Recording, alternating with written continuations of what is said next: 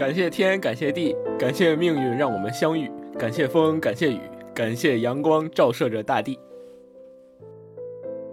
感谢时间，感谢 deadline，你们消灭了我所有拖延不写稿的借口，所有的写啥呢？从哪儿开始？从某一刻开始，都变成了可以先写上，可真棒。感谢冬天的暖气，感谢北京有湿供暖，还有暖气来之前的取暖器。早上起床，终于不是从寒冷里挣扎出来。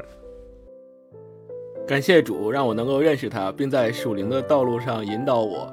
我是一个罪孽深重的人，常常偏行己路，也常常违背他的诫命，根本不配他的拯救。但他对我不离不弃，用爱包裹和浇灌我，为我担重担，做我脚前的灯。感谢共享经济和全民焦虑创造出的共享自习室，可以让我有地方摆脱电视和床。感谢我最亲密的家人们都身体健康，没有大病大灾，让我到现在为止还没有深切的体会过生离死别。谢谢我的爸爸妈妈，养育之恩大如天，须臾不能忘。他们愿意多一份对我的理解，给我有选择自己人生和生活的权利，不催我找对象，不过分表达想抱孙子的渴望，是我最强大的后盾。感谢苹果 MacBook Pro、Office 软件、QQ 音乐、AirPods、凉亮牌台灯和零度可口可乐。都说万事开头难，现在我不费吹灰之力就有了一百四十个字。感谢做播客这件事儿。我们组成了一个学习小组，共同进步，相互信任，把后背交给对方，把真实的想法袒露给同伴。我们了解了彼此的人生，变成了更亲密的头部朋友。感谢我的爷爷奶奶，身为革命军人，爷爷以身作则，教会我好男儿志在四方的家国情怀。奶奶用她的一生让我体会到识大体、明事理、坚强、善良、勇敢又任劳任怨的女性力量。感谢 Siri。我是打字的时候不小心碰上了那个键而已。说到这儿，嘿，Siri，你有什么想感谢的吗？好的，我知道了，你回去吧，路上慢点。感谢现在的这份工作和他让我遇到的人，他的大部分内容是我喜欢做的事情。我曾经担心是不是任何事离近了都不壮观，不过现在我改主意了，与其担心落差和失望，不如往前看，也时不时看看自己获得了什么。谢谢我的姥爷姥姥。老爷走得早，是那个高大魁梧、声如洪钟、做得一手好木工活、总给我讲笑话听的人。姥姥慈眉善目，见面时总是跟我说：“快点谈个女朋友，结婚吧。”感谢大一老师提议的这个在感恩节写感恩诗的搜肠寡肚才能想出来的好主意。节目录了一年，算上普鲁斯特问卷，咱们已经写了三回了。难道当年不是因为咱仨写不动公众号文章才决定录播课的？好，我谢谢你。感谢降噪耳机，让我知道这个世界上原来有这么多杂音，也让我知道原来世界可以这么安静和清澈。谢谢我的几个姨和姨父，从小看着我长大，一路走来对我的爱和关怀与爸爸妈妈无异。谢谢星光老师。每次我在群里问你们俩是不是都写完了的时候，你回答的都是没，还没。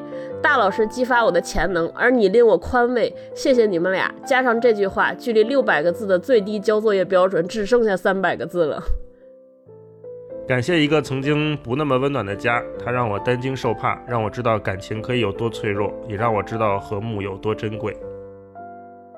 谢谢我的哥哥姐姐弟弟们给我鼓励和支持，让身为独生子女的我体会到非独生子女的温暖。也谢谢没机会见面的妹妹，我们说好了，下辈子投胎到亲爹亲妈家，哥好好疼你。感谢一九八六年二月二十一日晚所有奋战在内蒙古包头市第二医院妇产科的所有医护人员们，你们辛苦了。感谢 Switch，还有和我们交换游戏、一起玩动森的朋友，你们让我在2020年重新体验了一把沉迷游戏的感觉。在游戏里，我们又备份了一份额外的友情。谢谢我的两任女朋友，好女孩是一所学校，她们让我成长，我却是个坏学生，辜负了他们的感情。感谢张开玉同志和杨乐平女士，谢谢你们。尽管当年少不经事，且 almost 一贫如洗，还敢生下我。更感谢你们在随后三十年里不用扬鞭自奋蹄，让我过上了不用为衣食住行担忧的生活。说辞职就辞职，说创业就创业。感谢小虎，它是我们家的猫。我要谢谢它，在我和霹雳领证那天，意外的或者说是命中注定的出现在我家窗口。它现在是我们家的一员，会在我们坐在沙发上看电视的时候过来求拥抱。谢谢我在学生时代的所有老师，他们有的严厉，有的仁慈，有的擅长言传身教，有的喜欢循循善诱，还有的习惯请家长和趴小窗户偷看。记得曾相遇，一日为师，终生铭记。感谢那些曾经觉得我很行或是很不行的老师，前者令我振奋，后者让我懂得了不能随便说一个人不行。感谢胶囊咖啡机，它的占地儿不大，音量适中。最重要的是，它让我在每个在家的早上都能喝到一杯冒着奶泡的热咖啡。谢谢曾经认可我、支持我、信任我、喜欢我、帮助过我的人，你们让我对这个世界充满信心，鼓励我像你们一样去认可、去支持、去信任、去喜欢、去帮助别人。感谢那些年我追过的男生，无论是追到手的还是没追到手的；那些看不上我的，让我懂得了青春的盲目和无知；那些被我追到的，则让我知道了我不是高白瘦美，但我确实有点东西。感谢外卖小哥，不管是下雨天、下雪天，还是晚上十一点、十二点，你总能帮我送来那个时候我最需要，也可能没那么需要的东西。谢谢不看好我、批评我、讨厌我、欺骗我、阻拦我的人。是你们让我坚定信念，鼓起勇气和力量，告诉自己绝对不能把美好的东西让给你们这群傻叉，不要怂就是干。感谢勾总当年的单纯和现在的坚强。我在做妻子方面既没有天分，也不想付出更多的努力。你还和我这么过了快十年，你真是太厉害了。感谢这个世界的善意和恶意，它让我知道我有时候可以有所依靠，也让我知道有时候我必须独行。谢谢我曾待过的那些公司发我工资，让我能够生存，提供给我施展能力的舞台。也许是不断精进的手艺，也许是逐渐深入的认知，还有日渐严重的 PPTSD。感谢铁锤的皮实金奏，请再接再厉，谢谢。感谢人体工学椅，你拯救了我的腰和颈椎。感谢我看过的和没看过的那些书，看过的已经内化在我的脑子里，成为不知道能不能再取出来的所谓知识储备；没看过的已经内化在我的书柜里，成为下一次卖二手书之前别人以为我脑子里有的知识储备。感谢杨澜女士、罗振宇先生和托布花女士，谢谢你们在我心中埋下了种子。感谢生活里的仪式感，它让我在这个动荡的时代不至于飘得太远，也让我知道脚下的路有迹可循。谢谢我看过的所有戏剧，让我能体会到来源于生活却高于生活的魅力，也让我心甘情愿把大量时间和金钱浪费在美好的东西上。感谢庞晓明老师、沈佳悦老师，谢谢你们让我心中的种子有机会破土。谢谢你们具有那些创始人必须有，而我现在还不太能有的能力，比如起一个由十个字名字组成的极客 ID 和以发穿搭的名义发自拍照。感谢霹雳，你和我度过的每个时刻、每个瞬间都对我无比珍贵。你对我无条件的支持和鼓励，让我知道什么是爱，什么是被爱，什么是相爱，什么是关照和包容。每次想到你的时候，我会笑。谢谢我去过的所有远方，在一次次抵达中，让我意识到参差多态乃幸福本源。感谢稻草人旅行，让我知道这世界有高高在上的规则，也有自由奔放的灵魂。谢谢我的好邻居们：梁占平先生、孙静女士、魏总和王哥、胡鸿飞女士、小 Q 姥姥、西西姥姥等等。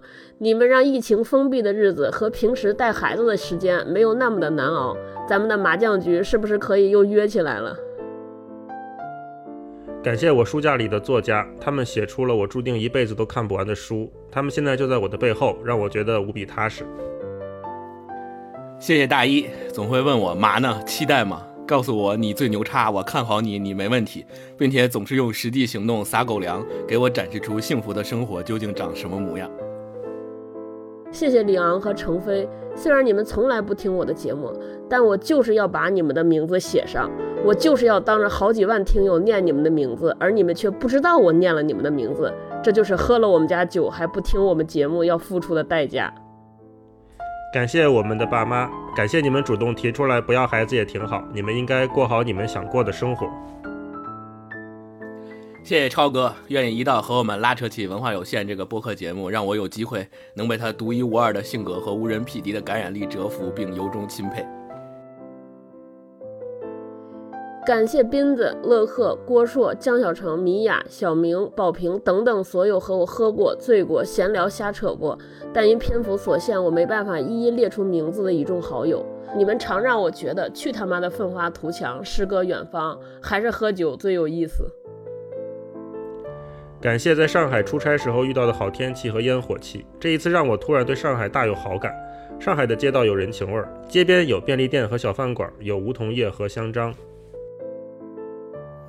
谢谢各位喜欢或不喜欢、加群或没加群、订阅或没订阅、听过或没听过这个播客电台的听友，你们每一次点赞、每一句留言、每一回订阅、分享或转发，都是我们坚持下去的动力和激励。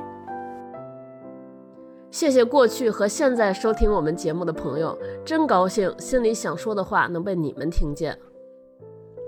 感谢家附近有一家还不错的日料店，让我经常可以在录音结束之后点两罐鹅肝寿司，三十分钟之内送到，还热热乎乎。谢谢在上面的叙述中所有没能提到挂一漏万的人，我这人说起感谢的话太多又啰嗦，谢谢你们愿意听。谢谢大霹雳，没有你就没有我们这档节目。你虽然口口声声说不当我们的经纪人，但你就是轻松点，海淀莫妮卡，我们都爱你。感谢小宇宙，它让很多朋友今年开始听播客，也让不少朋友在这里认识了文化有限，更是让我们认识了很多朋友。是你们让我更笃定那句话：播客就是为了人和人更真诚的交流。最后，要谢谢印第安人。一九六二年冬天，第一批乘坐五月花号到达美洲大陆的清教徒遇到了难以想象的困难，在饥寒交迫当中，印第安人给他们送去了生活必需品，还教他们狩猎火鸡、捕鱼和种植玉米，这才有了感恩节。感谢安拉、佛祖、上帝、太上老君、圣母玛利亚。我不知道是你们谁掌控着这个宇宙，不管是谁吧，不重要。我感谢你们让我诞生在地球，让我遇见了前面的所有。感谢你让我沿着这样一条路走完了小半生。感谢你让我成为了我。感谢这次感谢，它让我在镜子里看到自己，看到自己的生活，让我对更多人保持善意。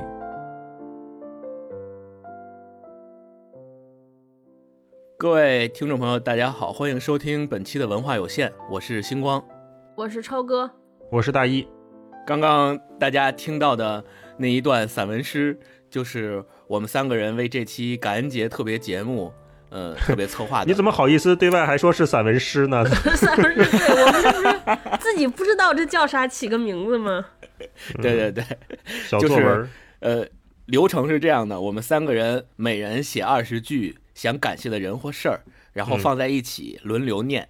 我们当时在写之前就已经设想好了，很有可能我们风格非常不统一，并且感谢的人或事儿都不能够契合到一起。但是我们认为这也是一种非常好的尝试，嗯，希望大家听得愉快啊。然后可能到这已经没什么人了。这个节目 之前电杆，每期有一万人听，就是听完这十四分钟，现在只剩下四个人。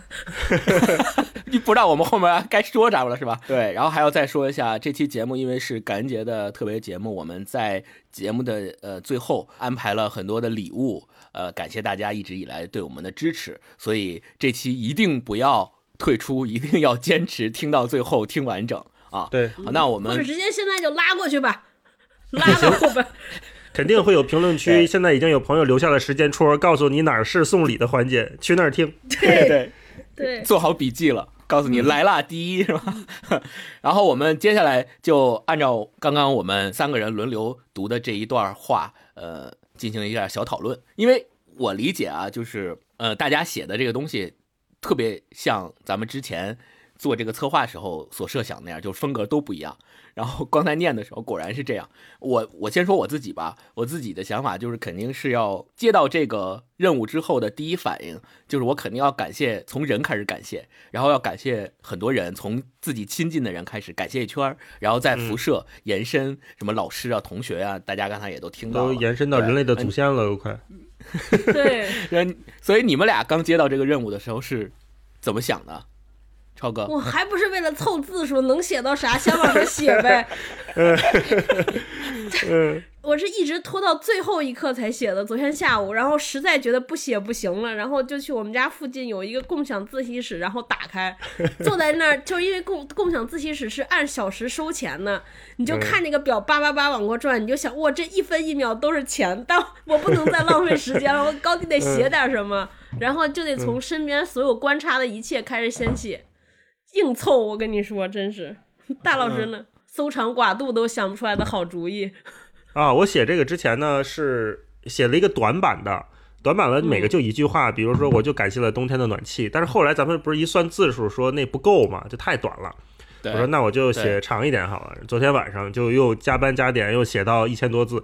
然后我不是问你们写了多少字吗？我就想看看这大家这个作业都到什么程度了。别你们都两三千字，我一千字这也说不过去。然后说超哥说，结果超哥恰恰是我感觉是先写完的。超哥写了一千二百字不到，然后说哎，我这一千一百七十多字也可以，那我就 OK 了。嗯，就这样。嗯，星光呢？我刚刚念完这个感觉，就是咱们仨现在不是采用了一种 独特的。排布方式就是每个人轮流念一句嘛。我想就是，如果假如说咱们是每个人念每个人完整的，很可能跟刚才那个感觉又是完全不一样的，或者说绝对是完全不一样的。对对。哎，回头你们俩把稿子给我，我我发在我的公号上，年更又有了一篇。可以可以可以可以。我我一开始想这事儿的时候，我就想说，我真的没什么。脑海中一下能蹦出来的，特别一下就觉得我应该感谢他。对，我特别没有就这种感觉，因为，呃，就是我又特别不想把这件事儿变成一种老生常谈，就是因为大家一想，咱们说感恩节嘛，对吧？大家一想感恩节，我要感谢谁？一想就是啊，感谢爸爸妈妈，感谢朋友，感谢谁谁谁，就感觉有点太老生常谈了。我就特别想，能不能写出点新意？可是我看你们俩其实写的都比我有新意，我还是最后写的落入窠臼了，还是感谢了一大堆 亲人之类的这种啊。哦，那我觉得也还好。你用了歌词儿，你抄你用的歌词 儿，对你用歌词开场，这个是所有人都想到的烂梗，但是只有你用出来了。主要是因为想的还是同一首歌。这，主要是因为我当时就想说，呃。把关键词提出来，放在自己脑子里搜索，就说感谢、感恩，怎么感谢？然后我就想半天没想出来，我就突然蹦出一句歌词：感谢、感谢天、感谢地。我就说，那我先把歌词写上吧。我就我以为你是这样蹦蹦关键词，然后用贵公司的搜索引擎搜 感跟感恩相关的歌词，跟感谢相关的歌词。嗯，对对，真是这么写出来的啊。然后那我们大一吧，大一老师先说一下你的那个第一个为什么要感谢。暖气 是感谢暖气吧？是是是，我第一个就是感谢冬天的暖气，这是我有这个策划的初衷的时候想到的第一个东西。因为那两天北京正好刚刚开始试供暖，我们家那个暖气就温温热，然后公司暖气特别热，进到屋子里面就会有一种非常强烈的幸福感。我就想，哎呀，冬天有暖气实在是太好了，嗯，就写的这个呃最直观嘛，这也是整个我觉得咱们三个在写这些。感谢信的时候都会有的一种这个思路，就是先从身边的东西最直观的东西开始写起。超哥可能写到写的是你看到的东西，我写的就是我感受到的东西。感受星光就是想到你唱起来的东西啊。嗯，从百度搜出来的东西，星光哥写的是。所以后来就是我发现这一段，刚才大一老师说他感谢暖气这一段，可能南方的朋友。并不能有切身的体会，因为南方冬天没有暖气。对，超哥第一个感谢了什么？感谢的就是时间啊！我真是我发现的真的是什么，就是无论多么多么提前开始准备一件事情，到最后一定是匆忙手忙脚乱，而且一定是不到最后一刻绝对不动笔。我跟你们说啊，感谢 deadline 是吧？接下来往下说，就是在整个你们在写的这个写这个小作文的过程当中，有没有哪一条让你们自己写出来的时候，内心有一丝丝感动。你先说你的，我先说我的是吧？我内心的感动就是，嗯、就是那个写给感谢两任前女友那个，还是比较感动的。动。可以，你也就现在能感谢感谢不不。了嗯没有没有，也不能说感动吧，就是还是觉得咱们这个策划挺好的，有这么一个机会能够说一说自己可能平时不好意思说或者没有机会说出来的心里话。嗯然后当时就想写的更详细一点，因为我那就一句话就说过了，但后来就想都已经过去了，然后一句话就，如果他们能听到的话，肯定也明白。对，我觉得你这个比喻写的很好，就是他们如果是一所学校，你却是一个坏学生，不至于辜负吧？嗯就可能是肄业。对对，肄毕业毕业有可能是毕业，就没有留校，就就这么简单。对，从比喻的角度来讲，没有推延嗯没有保研。对，是你们俩呢？嗯你们俩就是写的时候有没有哪一条让你们就是自己写的时候心里也有一丝触动？超哥，我我，你看我正在这儿翻呢，就是为了凑字数，完全忘了感情。我当时就把自己当成了一个没有感情的写字机器。嗯就是我写的时候，对于朋友和家人的感谢，尤其是尤其是后边有一段当朋友，就我说了，嗯就是跟大家在一块儿，你就觉得什么诗歌远方成功那些不重要，对吧？还是喝酒有意思。就是嗯我人生当中经常是，就是因为有机会，你会经常就是跟朋友有的时候聊着喝酒啊，然后谈事儿，但是你发现就是大家聊着聊着都都变成了就是谈的和生活什么我们乱七八糟的琐碎都无关。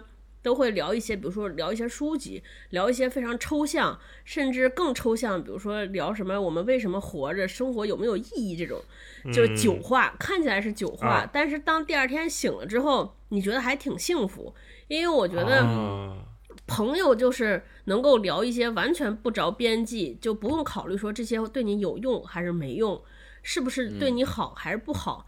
就是走到，就是无论你说到哪儿，都有一个人能接上，而且那个人不是为了说怕场面尴尬跟你硬接，而是大家都想、都想往那儿聊，都想往那儿去，都关心这些和什么生活和柴米油盐没关的事儿。我觉得那一刻让我觉得还特别幸福。嗯嗯哦，说到朋友，我这里面也感谢了，就除了咱们就经常一起一起玩的这些朋友，我也感谢了就一起玩 Switch 的朋友。这个今年对我们来说是一个非常特别的体验，因为霹雳本身它也不玩游戏，以前也没有这种玩大型游戏或者是特别喜欢啊什么这种经历，但是动森这一次。今年嘛，疫情期间，大家都在用动森来寄托自己的感情，做社交。很多朋友，有我们公司的同事，有他网上的朋友，还有他平时嗯。现实里的朋友，都会在动森那个小岛上面，大家拿一个主网的去来回打人家，来回互相打呀，对，然后钓鱼啊，嗯然后谁家那种鲨鱼了，就赶紧去他们家钓鱼去；谁家有流星了，就去他们家许愿。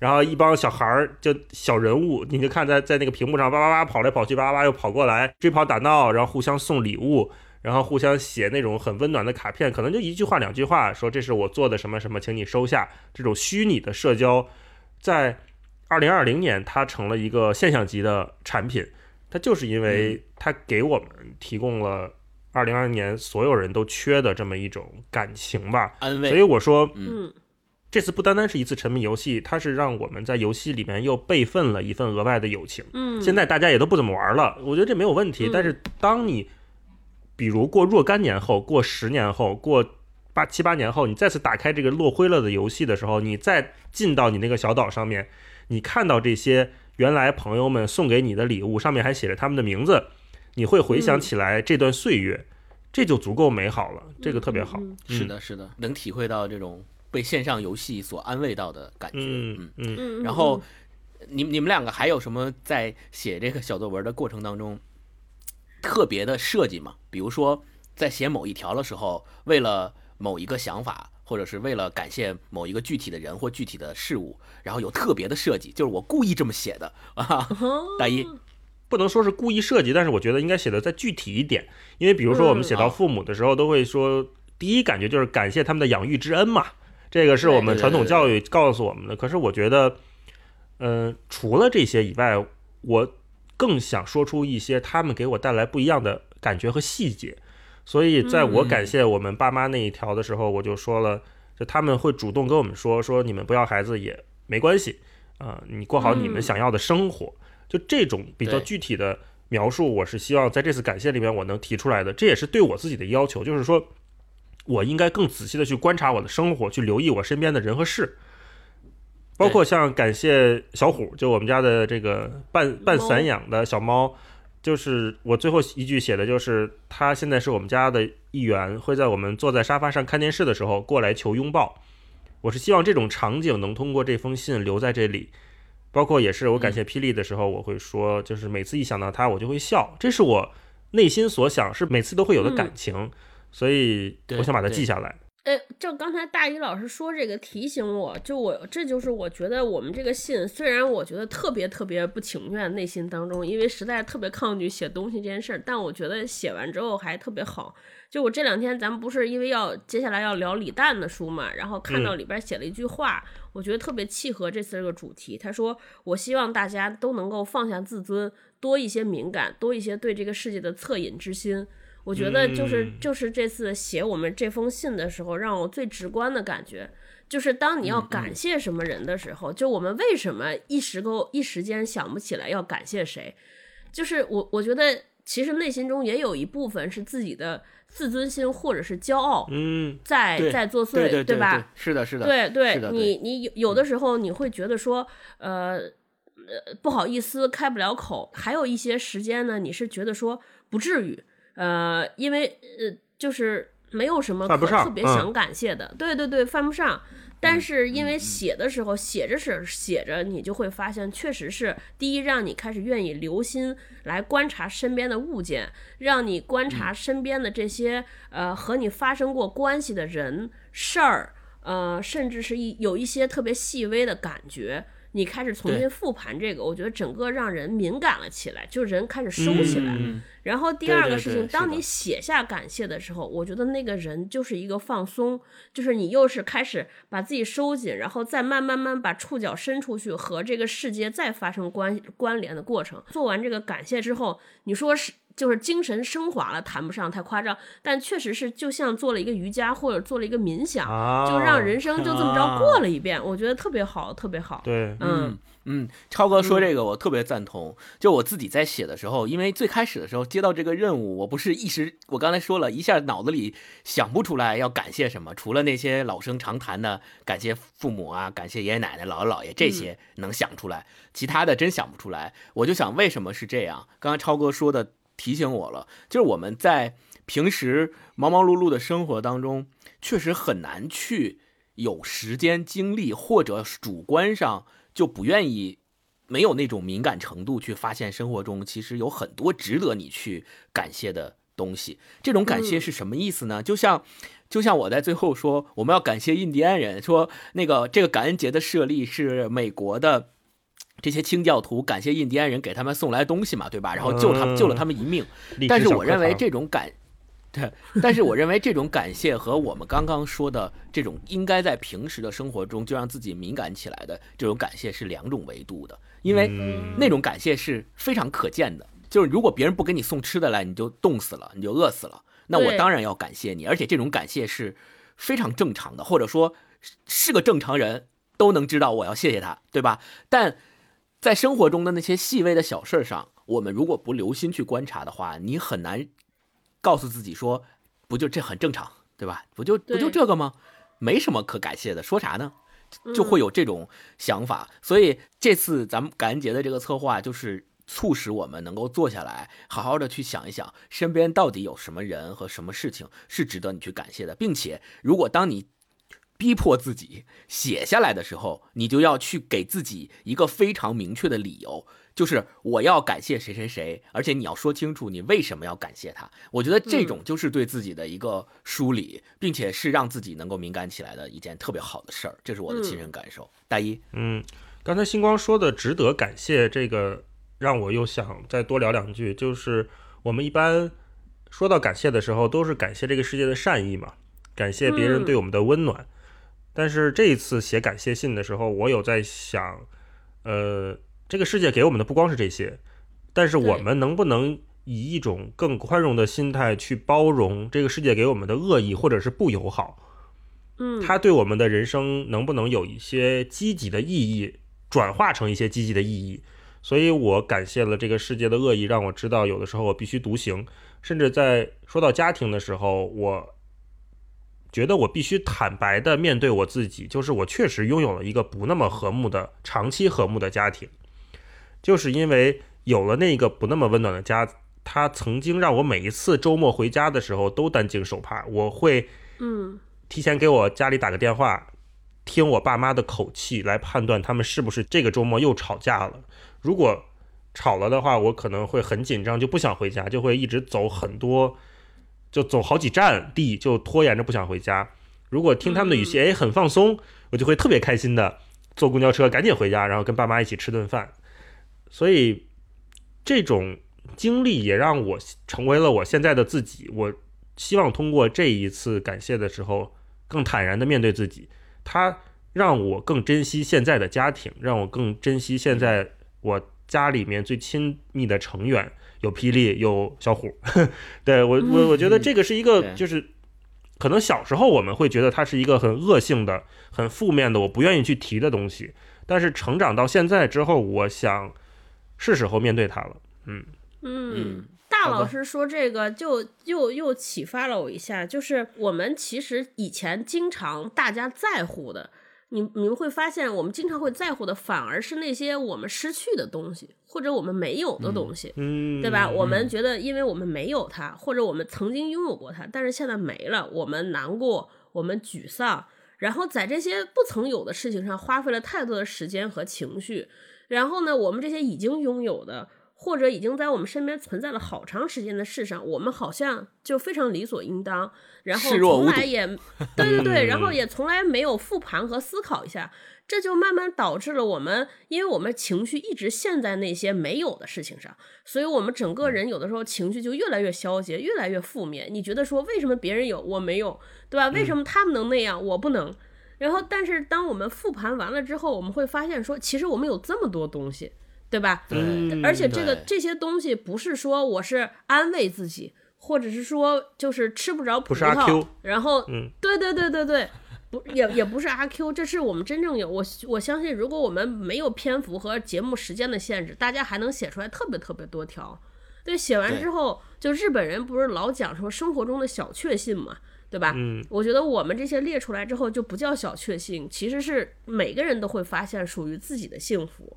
然后另外，刚才大老师说那个，比如说我们要面对人生中的不那么高兴的事情，或者没那么正面的事情，没那么积极的事情，我觉得这个确实也是要感谢，就是我们遇到这些善良的人和事，让我们觉得得到了慰藉和温暖。当我们遇到不善良和不好的事情，其实是让我们得到了教训，至少我们说我们不要变成他那样。对吧？嗯如果每个人都遭遇到这些不好的事情和不好的人，都能够给予自己警醒和这种反面的警告，我然后说我们都不要像他那样，我们都不要做这件事情。我觉得反向能推动这个世界变得更好，对吧？至少像那些恶人和不好的事情越来越少。嗯，我觉得这个都挺好的。嗯我自己做完这个小作业的一个感受，哎，听你们俩聊，就我特别觉得感谢和感恩这件事儿本身与我们中国人和东亚文化来看来是不是很善于表达，甚至于可能大家写下来这种事儿。都很难在生活里去专门为这件事儿花费时间去写，就像咱们仨一样，像完成个任务，对吧？更嗯更别提当面去表达你的这种谢意。虽然我相信，我们每一个人写下这段话，感谢每一个人、每一个事物的时候的感谢都是非常真诚的，但是往往面对这种真诚的时候，我们很难当面去把这种真诚表露给别人看，这可能是我们性格或我们文化所导致的。但我觉得做了这件事儿之后，对我而言是一种特别大的治愈，就是我自己会特别明显的感觉到，当我用写的方式把把它写下来，然后在节目里面把它一句一字的念出来了以后，我特别的放松，特别的平和，就我感觉我自己被治愈了。这种治愈不是来自于说，比如我感谢我的前女友，然后不是来自于我希望他们听到我的感谢，然后原谅我什么，或者也不是说，呃，希望我的爸妈听到我的感谢，然后欣慰什么，然后高兴什么。我觉得我的这种治愈不来自于这些方面，而仅仅来自于我自己。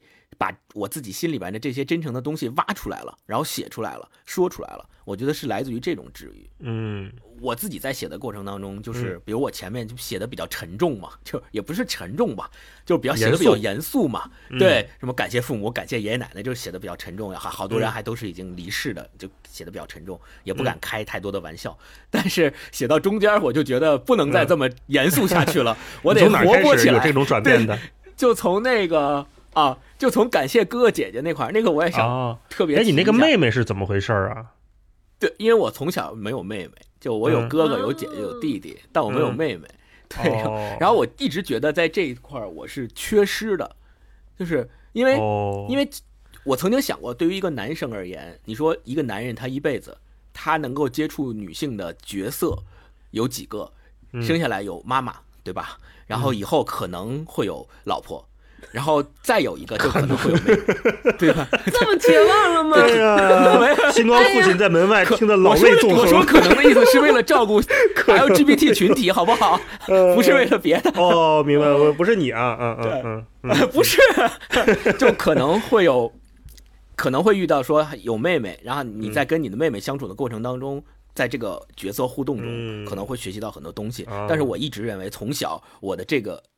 这方面是缺失的，就我一直没有一个妹妹让我去疼爱她或怎么样，对，所以我特别写到了，就是呃，如果我有妹妹的话，下辈子我希望我有一个妹妹。对我知道我是从这一条开始，感情上开始从严肃调整过来了，我觉得我可以在下面开一些玩笑，在下面说一些有意思的了。对，嗯，我跟星光正好相反，我是一开始是松的，然后越写，然后后来就开始正经啊，对，是，对对对对，能听出来，到后边开始感谢那些。剧名的朋友，我我是我是听超哥说那个，我是，呃，我的第一感觉就是他开始念出来具体的人名的时候，我就知道，嗯，这个画风开始严肃起来了啊。大一呢？大一觉得你在写整个的这个过程当中，感情感情上有没有这种类似于这样的变化？就就写到哪儿，你我我我想问一个更具体，就是你们俩写到哪儿，有没有一个地方写完之后你停下来想了想？回忆了回忆，又把那个时间和情感往长拉了一会儿，或者往里又收了一会儿，就这种有吗？有吧。我先回答星光前面那个问题。我写这个整个的过程当中，因为我是分了两次写的。第一次我相当于把这二十个或者这十九个中间有个别替换的，我是把这个这个条目其实算是写出来了，但是并没有写的很详细。对，写这个条目的时候，我是。在观察我自己的生活，我在想我身边到底有什么对我是很重要、对我是影响很大，或者是让我幸福感很高的东西和人和事。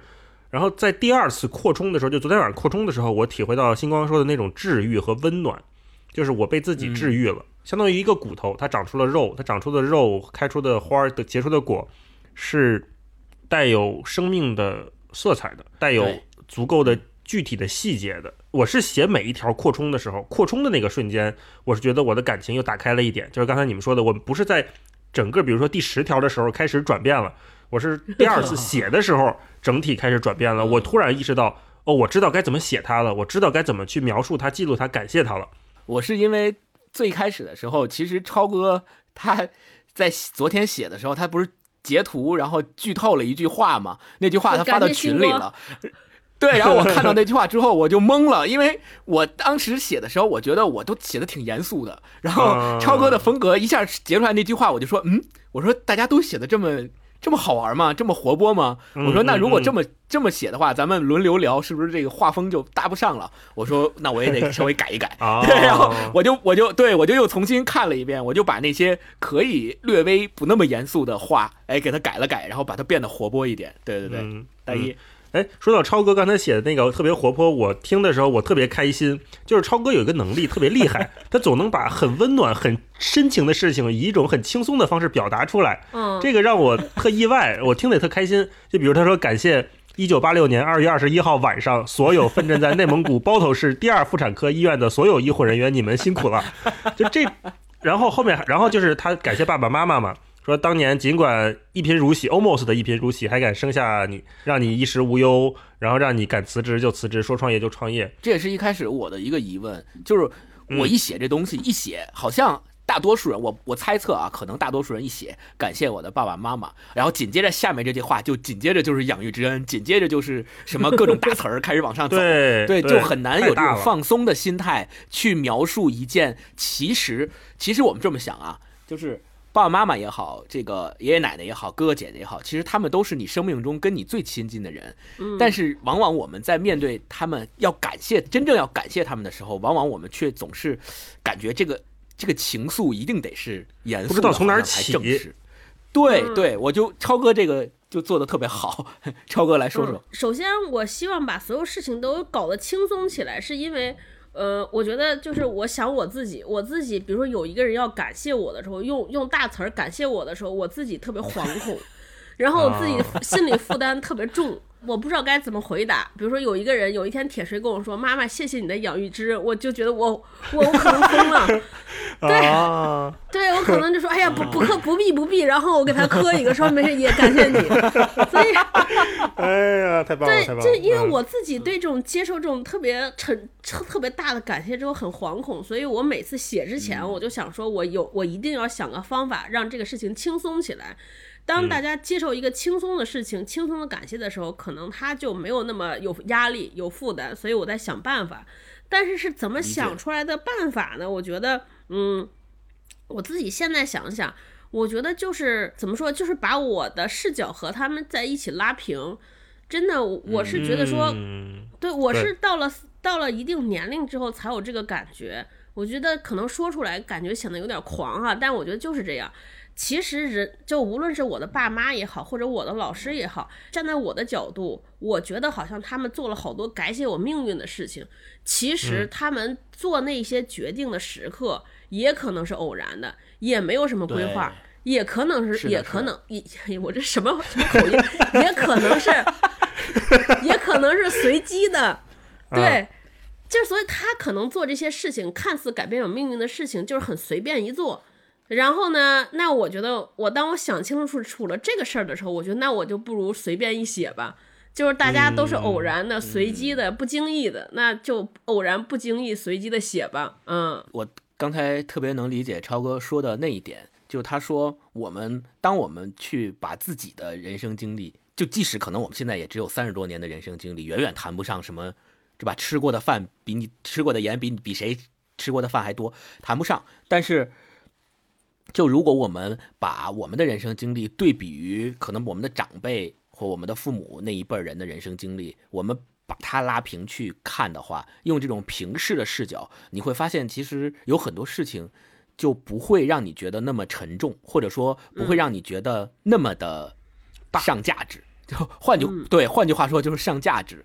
嗯对我举个例子，前一段时间不是什么纪念抗美援朝嘛，我爷爷参加过抗美援朝嘛，他那个时候也是三十岁左右，大学毕业没多久，参加工作没多久就去了。然后那现在说起来这个事儿，大家都觉得哇英雄啊，大家就觉得啊真厉害，觉得响应国家号召，对吧？不怕牺牲，不怕困难就去了。确实，我相信我们站在这个时间节点往回看七十年前的那些年轻人，我们可以去这样概括他们。但但是说说句实在话，我觉得如果现在说类似于发生一个类似于那样的事情，嗯可能也有很大一部分人也就稀里糊涂就去了。嗯他可能根本也没想过，说我我我干这个事儿是为了七十年以后我们的后人来纪念我，以此来纪念我。嗯我我觉得这个可能没有没想过那么多，对，所以我特别能理解超哥刚刚说的那个，就是很多事情，嗯，我想啊，很多事情我们藏在心里面，不愿意去直接表达或直接说出来的一个原因，可能也在于我们人为的提前给它附加上了太多没必要附加的价值，或者没必要附加的障碍，往往那些价值就容易变成障碍，让你说不出口。嗯但其实你把它平视出来，其实跟你一样的想法，跟你一样的年龄的时候的人，其实都是差不多的。嗯嗯，我是这么想的。就是很多后来的壮观其实都是随机的选择，但是这些随机的选择不代表它没有价值。对，对对对，哎，说起来，大老师刚才说了一个壮观，我突然，我我大老师当时念的时候，就你你写了一句，就是嗯感谢了一个工作那句在哪儿？就用了“壮观”这个词。我当时念的时候，哦哦，说第四个对，任何事情离近了都不壮观。不过我现在改出，当时大老师写这个时候就特别打动我。你这个想法是从什么时候开始有的？就是我特别好奇，你为什么会有这个想法？嗯，这个想法我嗯。由来已久。这句话哦。不是我说的，这句话是正直在他小说里面《生吞》里面的一句话，我非常喜欢，然后我经常拿来引用。嗯，这个是我从嗯。上一份工作辞职之后嗯。的一直的困惑，就是我当时在嗯。想要不要哦，选择一个像前辈我敬仰的人加入他的公司，然后去跟他嗯。学习，然后离他更近，嗯，成为一个更好的人。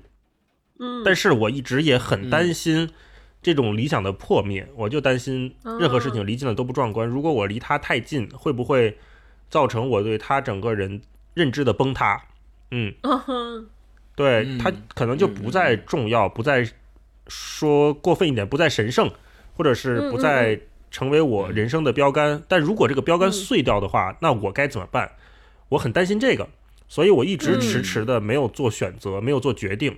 但直到后来我做了这个决定，我还是决定，既然是壮观的东西，那我也想离近看一看的时候，嗯，我就来到了现在的工作嘛。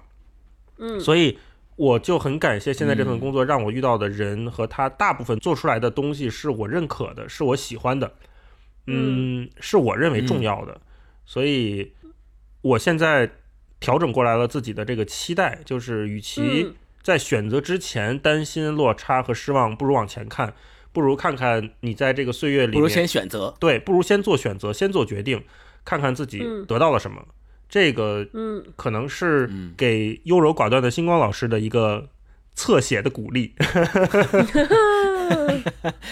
谢谢谢谢，我发现每一集都会受到你们两个的鼓励，我是有多优柔寡断。是是是，嗯，我跟你说，我跟大老师做这期节目的初衷，什么读书根本不是，就是为了给你找对象，为了把你变成更好的人。对对对，嗯，谢谢谢谢谢谢谢谢，我没感没白感没白感谢两位。啊。然后我对我特别想知道另外一个就是，嗯，你们因为因为其实咱们三个人啊，在这个小作文里都分别感谢了对方，嗯就分别感谢了咱们嗯三个人，对。然后你们你们在写就是分别感谢咱们三个人的时候是就是怎么想的？是为什么要写成那个样子？你看啊，那个超哥，超哥写的 特别具体一贯符合他一贯的风格。对对对对，就特别具体。感谢了大一老师提议的这个搜肠挂肚才能想出来的而且这个搜是搜主意的 然馊，跟大家说一下，是搜主意的搜。对，对对，然后然后感谢我的时候就写说，每次问我，我都说还没写完，给了他很大的安慰。对对，对，然后然后大一老师也是，大一老师写这个也是感谢感谢了超哥，感谢了嗯我，然后包括我感谢你们两个。嗯你觉得当时在写这个的时候，有是什么样的一种心理心路历程？嗯我先简单说吧嗯，写这个的是有一个我认知上的嗯，对这件事情认识上的前进。就嗯我们最早说做播客哦是想做个学习小组嘛，顺便帮星光老师找对象。那我们就是希望能 学习小组，然后共同进步，相互信任。我觉得这是一个过程。最早我们是，就是我这边的期待是学习小组共同进步，后边的事情我都没有想到。但是嗯慢慢的这件事嗯情走了一年，走到现在，我们当然就是每个人各有分工啊，各司其职。在这个过程当中，我发现我们是相互信任的。相互信任的嗯代表就是说，我们可以把嗯后背交给对方。我们相信另外两位在做出他们的决定和他们的选择的时候，是为这件事情好的，是为我们三个人嗯共同好的。这个是一个非常珍贵的、现在很难得的感情的连接，并且我们也不怕在我们的沟通当中真的把真实的想法袒露给同伴，因为嗯。在工作里面，嗯。比如谈一个什么事情，跟合作伙伴去聊的东西，我们总要顾前顾后，对吧？我们总要想，嗯。哎呀，这个伙伴我会不会说这句话就就感情破裂了，对，维护不了了。但是嗯真的不会，就在我们沟通的时候，我从来不担心这个，所以我用的是“袒露”这两个字，是因为嗯我们真的是赤赤裸裸的相见，赤赤裸裸的表达，我们不用担心那些，这个是一个非常宝贵的基础。然后在这个过程当中，我们本来想做学习小组，后来发现有时候书看不完，那怎么办？只能了解彼此的人生，对 吧就就就往后问问吧。所以又又进了一步，变成了我们了解了彼此的人生，然后变成了更亲密的头部朋友。嗯，我们本身一起去旅行，然后两两家三家，我们都经常一起吃饭、聊天、做客。对，身边的家属也都是好朋友，所以就不光是头部朋友这么简单了，变成了一个更亲密的头部朋友。所以，在我感谢播客这件事情，感谢二位的时候，我觉得它是一个渐进的过程。学习小组之后的所有事情，是我做这件事情之前从来没有想到的，我也没没有预料到，我也很感谢，非常感谢，谢谢你们。那谢谢谢谢，嗯哎呀，谢谢谢谢要哭了，这个时候是不是该哭？上一个悲伤的音乐。这个时候应该来一段什么艺术人生，开始哭了，哎，配配乐。对对对，嗯，咱们不是一个组合嘛？就大一和霹雳是一个组合，对，就是虽然大大老师出镜，但是霹雳在后边儿，然后那个星光，星光是另一个组合。我觉得就是，呃，就就跟我信里面。跟我文章作文里边写的是一样的，就是霹雳和大一就是有点像，就是班里边那种模范生，就是 就是一个生活委员，一个学习委员，然后每天跟你说 要交作业了，把作业写好点儿，然后你内心中其实是抗拒的，说，哎，怎么老管我，怎么就写不好，不想写，但是你内心你还是觉得，嗯，确实是人家提的有道理，确实是很好，然后你就去写，然后按他要求做，做完之后慢慢觉得自己也提升了。然后星光就是班里边另一种同学，就是你每天说，哎呀，我做不好这个，不想做那个，然后你去问他，他说，对我也不想做，然后你。对，就是让你特别快乐，然后你心里永远想着，你看，不是我一个人这么想，不是我最差，就是班里边你知道，一个跟你倒数第一，一个倒数第二，你们两个互相 互相有一个有人依靠，有人陪着我就觉得这个特别好。有人陪着，然后我还想说，大老师说那个，说刚才说那个，说咱们三个人可以有什么，即便有不同的意见，可以说出来。我觉得这个事情是我大概就是近两年有一个特别大我自己的成长。就我以前一直认为是一个特别回避交流和冲突的人，呃，然后呢，当你比如就是经常的做事风格，就是那个人说了一件这件事情，你不同意，但是也不不想说，对吧？你觉得你跟他没法沟通，不表态说出来嗯有什么用？他也不会改啊，这吵架怎么办呢？然后你就憋着，但是这个事情是憋不住的，憋憋憋憋三个，叭就炸了。然后炸了之后，你也不会跟大家撕撕逼和吵架，你觉得不体面，你就说我不干了，我不弄了，我不想这样了。对，就是最后就是变成了这样的交流。但是这两年之后呢，对，这两年之后，包括上一次我跟霹雳也也有这个，就霹雳跟我说一件一一个事情，就报就咱们后边那个赞助都是霹雳老师的这个给我们搞的经纪人。对，然后我跟霹雳在聊这个事情的时候，呃。其实就是因为在微信上沟通嘛，特别简单。他跟我说了什么，我说 OK，好的，没问题。然后霹雳就过去跟大老师说说，哎，是不是超哥是不是生我气了，对不对 啊？我就觉得这种沟通特别好。这放在我两年两年以前，我一定不会和一个人就是有这样的说，就一定不会和一个人有这样的关系。包括有一个人跑过来跟你说，你是不是生气了？我觉得我绝不会。我要是生气，我也默默生气，或者我默默认为他生气了，我不会说出来。就是这种，你站在你的角度去揣测别人，去叫臆想别人，或就是因为，然后你的无数个说你觉得可能是，就这种东西，其实是让这个友谊或者人的感情慢慢慢慢变得离散和分开。嗯嗯，我现在就觉得说，我做任何事情不要想那么多，就是把自己摊开给别人看。我怎么想的，我就怎么说。当然，你的说要不以伤害别人的情感为前提，我觉得这个是底线嘛。你不能说脏话，嗯你不能忤逆别人，嗯但是你就有事儿就说。至于说完之后对方怎么想，对方怎么看你，我觉得那是别人的事情，你不要去替别人做决定。嗯，啊、要对要对自己有信心，同时嗯也要对别人更有信心。你要有信心，别人能听明白你说的话。之前可能不确定你是否能理解我，或者是某一个他人是否能理解我，所以我就干脆不去尝试。但但最近最近几年就发现说，对这个信心因为越来越嗯确定了，决定我还是要去坚信这件事儿是嗯存在的。对这个我也是非常有感觉啊、嗯。然后我自己在写那个感谢大一和超哥这一段的时候，因为大一平时就是这个也确实是因为我们俩平时交流也比较多，然后经常聊微信上，经常聊，每天几乎都聊。然后大一有一个口头禅，就是经常会问我嘛呢。然后有的有对有些时候，有些时候确实我在忙的时候，或者是我有事儿的时候就。不愿意不愿意回他，然后他有时候还老特别主动问嘛呢，然后问一次我不回他又再问一次嘛呢，然后对就这种就关心和从这句话后面所体会出来的那种主动主动的和积极的这种东西，往往能够在我特别感到比如说孤独，或者是在我特别感到没没找不到人去聊天的时候，我能够意识到，不管还有这么一位。对吧？大一大一老师。对，大一老师会永远在这儿等着我，陪我聊天儿。对，甚至于会主动问我妈呢。而且就是在我，因为我跟大一老师认识很久了，我们俩算是发小，所以在一路走过来的这个过程当中，我一直特别感谢的，就是，嗯，其实我一直觉得他是，呃，他是在我的人生道路中一个我应该去不断学习的对象。但是呢，他也总是给我鼓励，就是我自己有时候有时候会。不相信自己，或者有时候在很多时候是自卑，或者是不敢去做，然后优柔寡断嘛，对吧？不敢去做一些什么事情，或者不敢去做一些决定。然后他总是鼓励我，然后甚至于这些鼓励有时候会让我觉得他是没有经过深思熟虑的，就是只是为了鼓励而鼓励。就是他不管不管干什么事情，他都会说你去吧，没问题，我相信你，你可以的。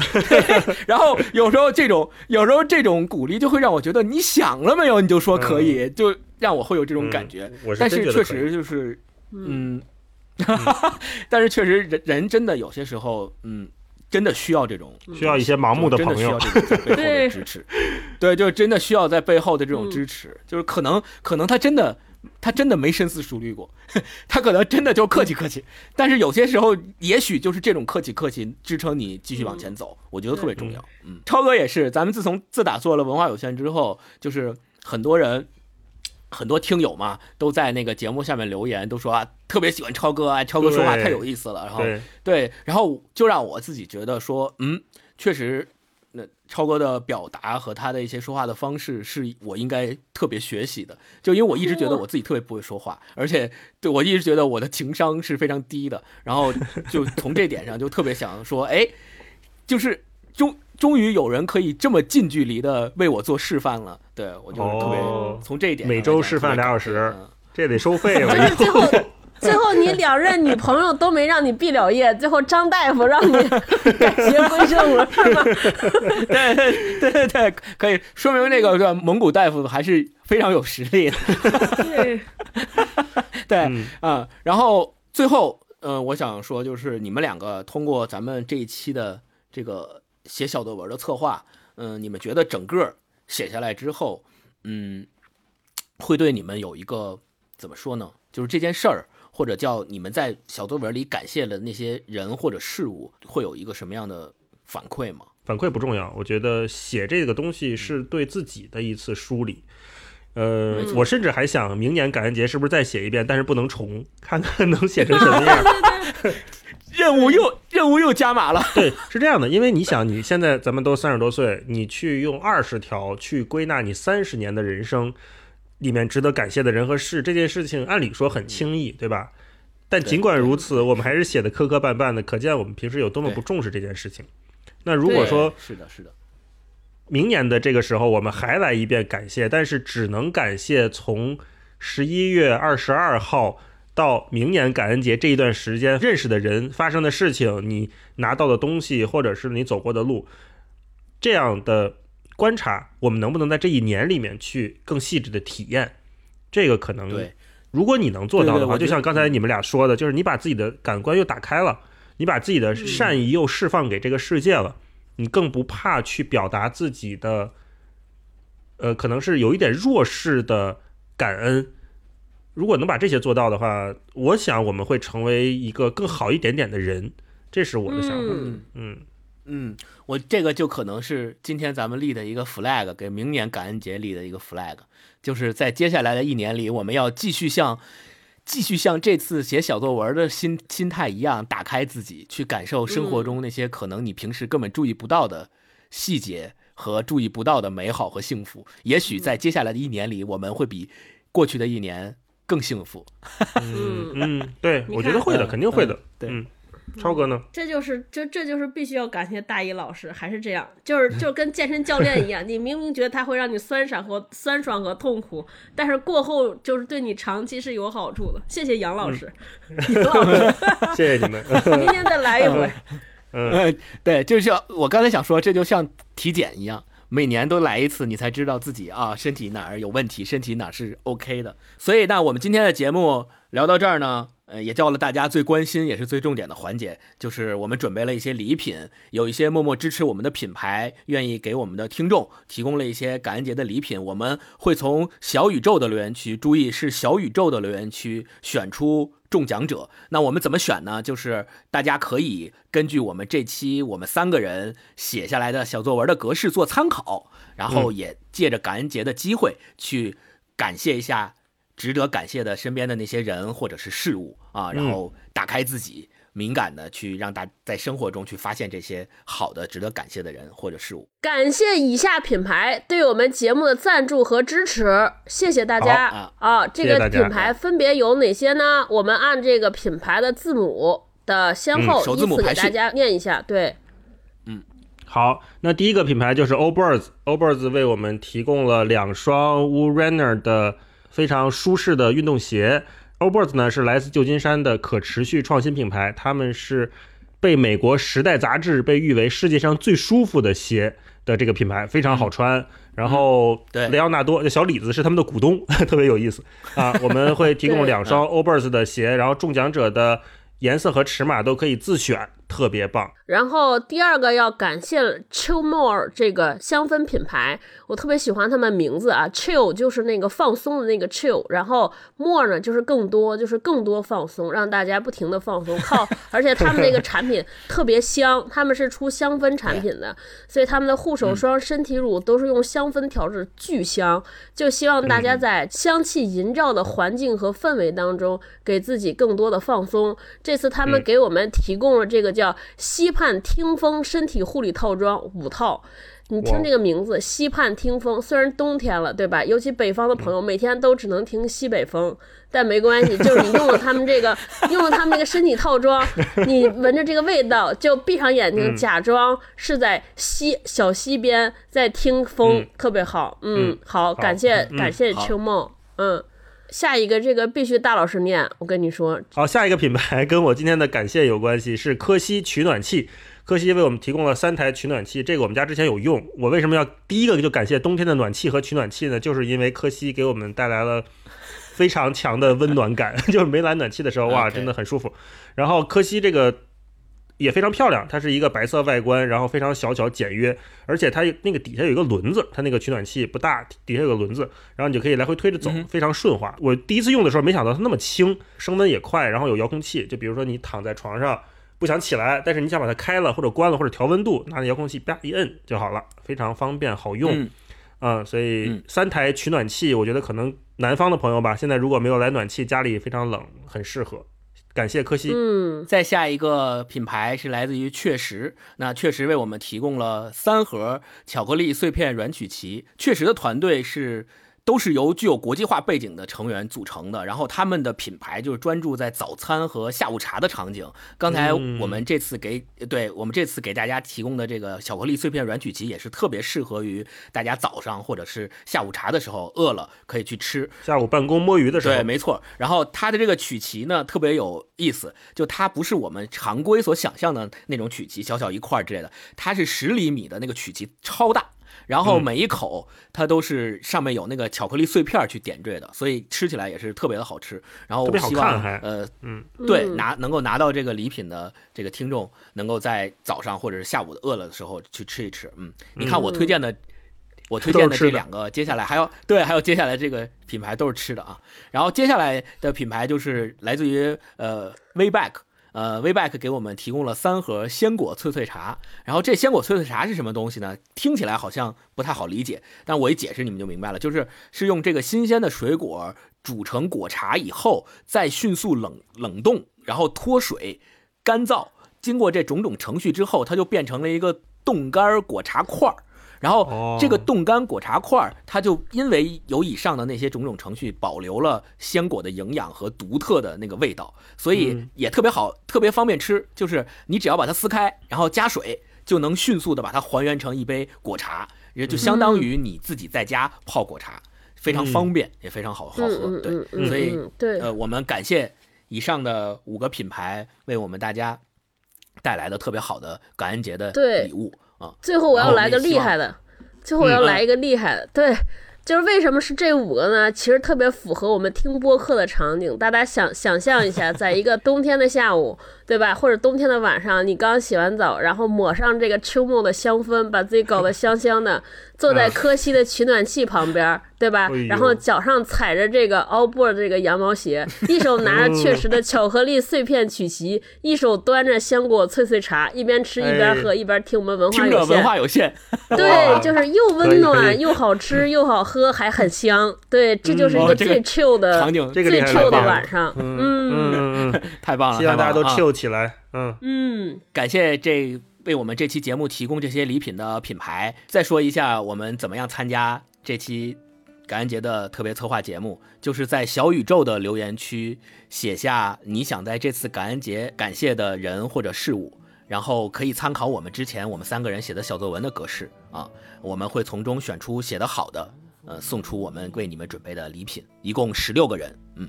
嗯，好，那我们这期节目就先聊到这儿。我们特别期待能够在小宇宙的留言区跟大家一起这个聊天儿啊，一起看大家的留言。好，嗯那我们就先到这儿。好，好，那我们下期再见，拜拜，拜拜。拜拜。长月跳山，离开台湾一百年，风平浪静，日頭漸漸轉下移，長月跳山，離開台湾两百年。风平浪静，风天风海风脚壁，长月跳山，离开台湾三百年。风平浪静，太照爱洒洒意。长月跳山，离开台湾四百米，风平浪静，相和喳喳笑眯眯。长月跳山，离开台湾五百米。风平浪静，海龜擔挑跳太远，哈！長月跳山，離開台灣六百米。風平浪靜，水岩中照來照去。长月跳山，离开台湾七百米，浪静，天河流向东方移。长月跳山，离开台湾八百米。月光弯弯，钓到两枚四十板。风平浪靜，風平浪靜，長月跳山，南风撩面。三條細苗，盲眼滿處鳥來鳥去，側昂翹，天上天下雅絲絲，長月悠長，離開台灣八百年，有麼歡喜？鳥兒的。